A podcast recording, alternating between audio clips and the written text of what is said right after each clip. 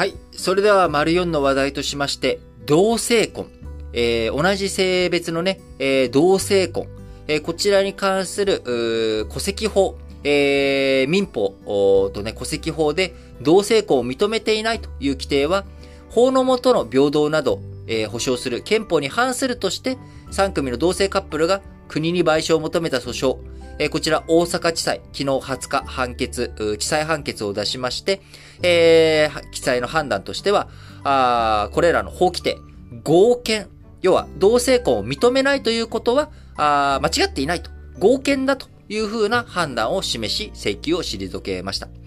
えー、去年2021年3月にですね、札幌地裁では、えー、法の下の平等、合理的な根拠を書く、差別的な取り扱いに当たるということで、違憲判断が出ていました。あこれに対してですね、大阪地裁では、あ立法裁量の範囲を超えないということで合憲とするように、え司法判断、札幌と大阪で分かれたということになります。今後ね、高裁とか最高裁の方にどんどん進んでいくと思われますが、地裁判決についてはですね、違憲判決もあれば合憲判決もあるという状況になっております。え、憲法14条、法の下の平等についてはね、え、判断分かれておりますが、憲法24条、婚姻の自由については、えー、この憲法上婚姻についてはですね、えー、異性婚のみに言及していて、同性間は含まないということから、えー、婚姻の自由については、えー、同性婚を認めないという規定は合憲だということ、札幌地裁も大阪地裁も、えー、共にね、えー、婚姻の自由のところについては、あ憲法に反していないと。え、同性婚を認めないということは反していないんだけれども、法の下の平等、え、これをね、どう取り扱うか、ここの部分について意見、え、判断が分かれているということになります。で、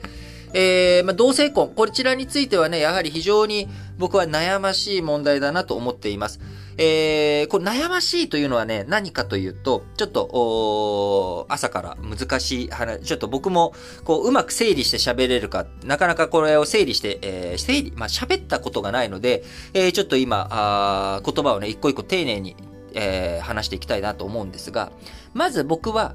同性愛。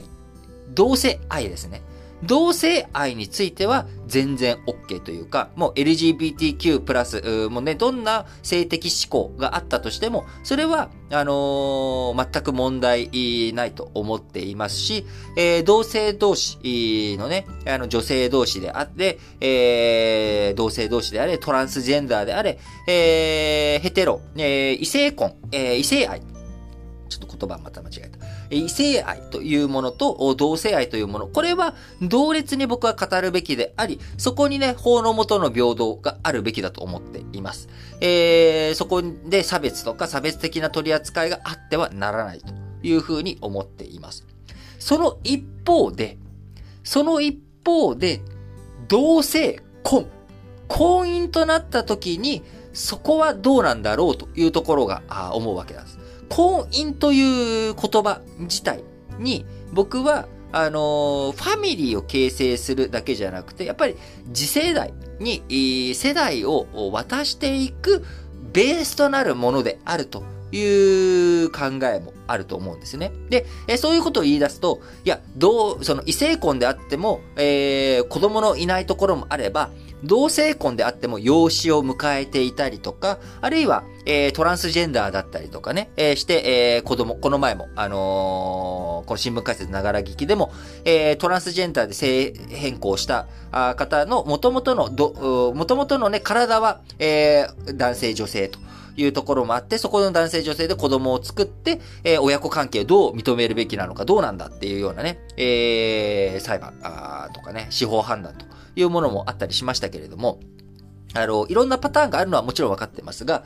えー、社会全体で今受け入れられている前提として、あのー、婚姻というものは、そこに、まあ、生殖活動が伴うものであるという一般的なイメージがまだ残っている。えー、そういった状況の中、婚姻というものに対して同性婚を認めていない。現状今、えー、行政、えー、がね、法的にそれをサポートしていないという状態が、誤りかと言われると、僕は、まだそこまでは言えないよねっていう、今後ね、えー、これは大阪地裁の判決でも、判断でも触れられていることですが、今後社会の受け入れ方が変わってくれば当然、えー、判断についてね、これが違憲合憲、法の下の平等というものの、えー、解釈というものが変わっていく可能性っていうものを触れているわけですけれども、僕も全く同じで、えー、よく、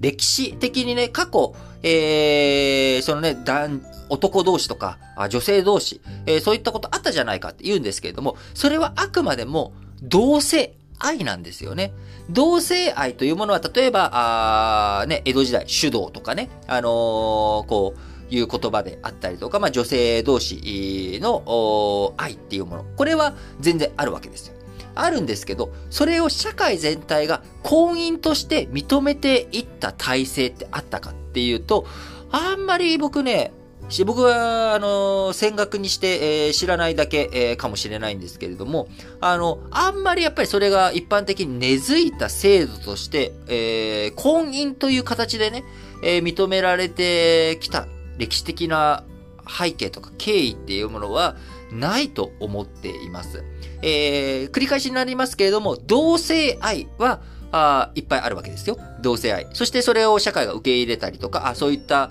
ものもあるよねっていうものをコミュニティとして認めていったりとかっていうのはあったりするわけですけれども、えー、そこに、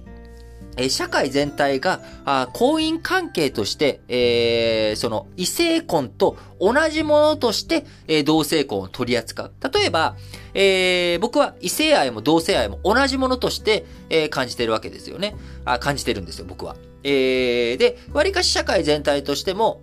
徐々に徐々にそういったものを受け入れる素地、えー、まあね、えー、その、親世代とかにカミングアウトしても、まあ、それはそういうこともあるよね、みたいな、結構フラットに、えー、受け入れてくれる、受け止めてくれる層というものが年代えー、若い若年年代年代だけじゃなくて、いろいろと幅が広がってきているというのが現状だと思います。えただそれが、え婚姻という風な形で社会全体で受け止められる状態に今なっているかというと、歴史的な部分も含めて、僕はあまだまだ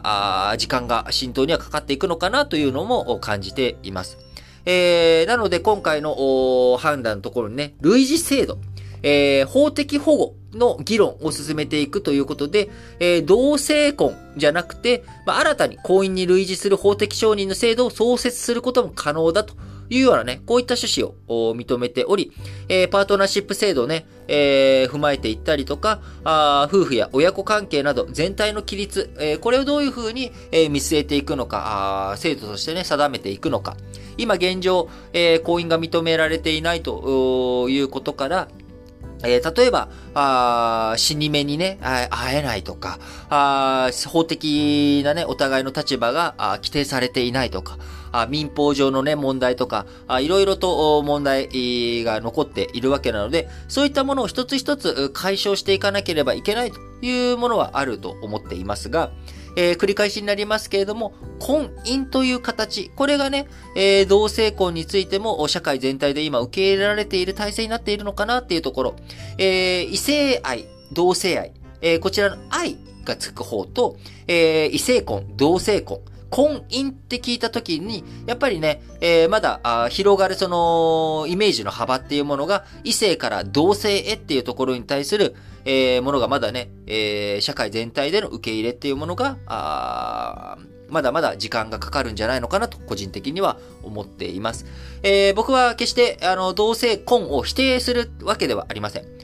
えー、否定するわけではないんですけれども、やっぱりこういった問題っていうものは社会全体としてどういうふうにやっぱ受け入れ体制が整っていくのか、えー、そのね、当事者が当事者の声だけじゃなく、えー、当事者以外の人たちがどういうふうに受け入れていくのかも含めてですね、社会全体、えー、考えていかなければいけないということで、えー、共感とかね、え、そういったものを、シンパシーとか、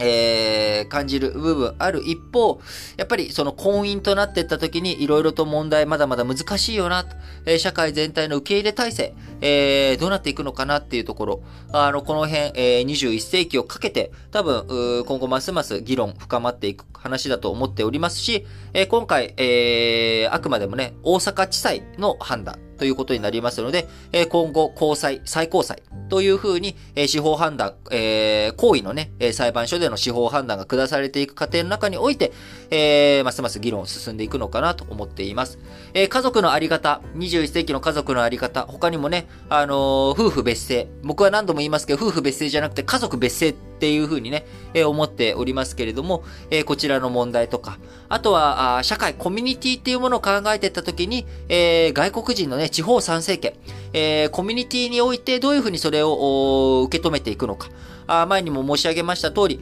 え、例えば、地方あ、地方じゃないや。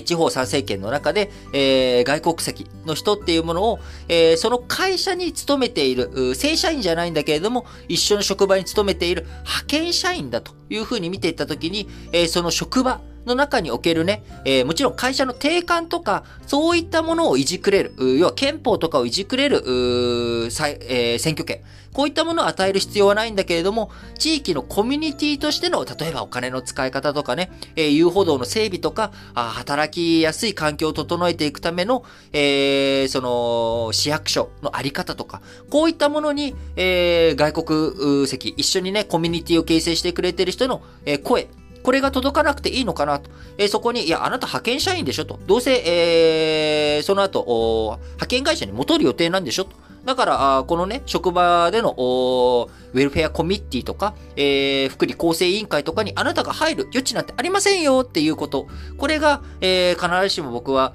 うーん、正しいとも思えないわけなんですよね。もちろん、えー、外国籍の人がね、えー、いっぱい増えていくことによって、その、地方自治体が外国籍の人に牛耳られてしまう恐れがあるとかね、えー、そういった不安感、えー、不信感が漂うというのも分かってます。え、なので別に地方参政権を与えるというつもりもないんですが、あの、いろいろとやっぱり考えていかなきゃいけないということ。えー、これはね、間違いないと思うんですよね。えー、なのでね、えー、時代とともにいろいろと我々が前提だと思っていることとか、常識だと思っていること。え、こういったものにね、変化、変更というものは当然あり得るべき、あり得べしということなんで、ことですから、えー、しっかりとですね、えー、いろんな情報にアンテナを張っていき、えー、自分自身の考え方とかも随時、社会の、えアップデートに合わせて、え歩調を合わせてアップデートしていける、そんな自分でありたいなと思っています。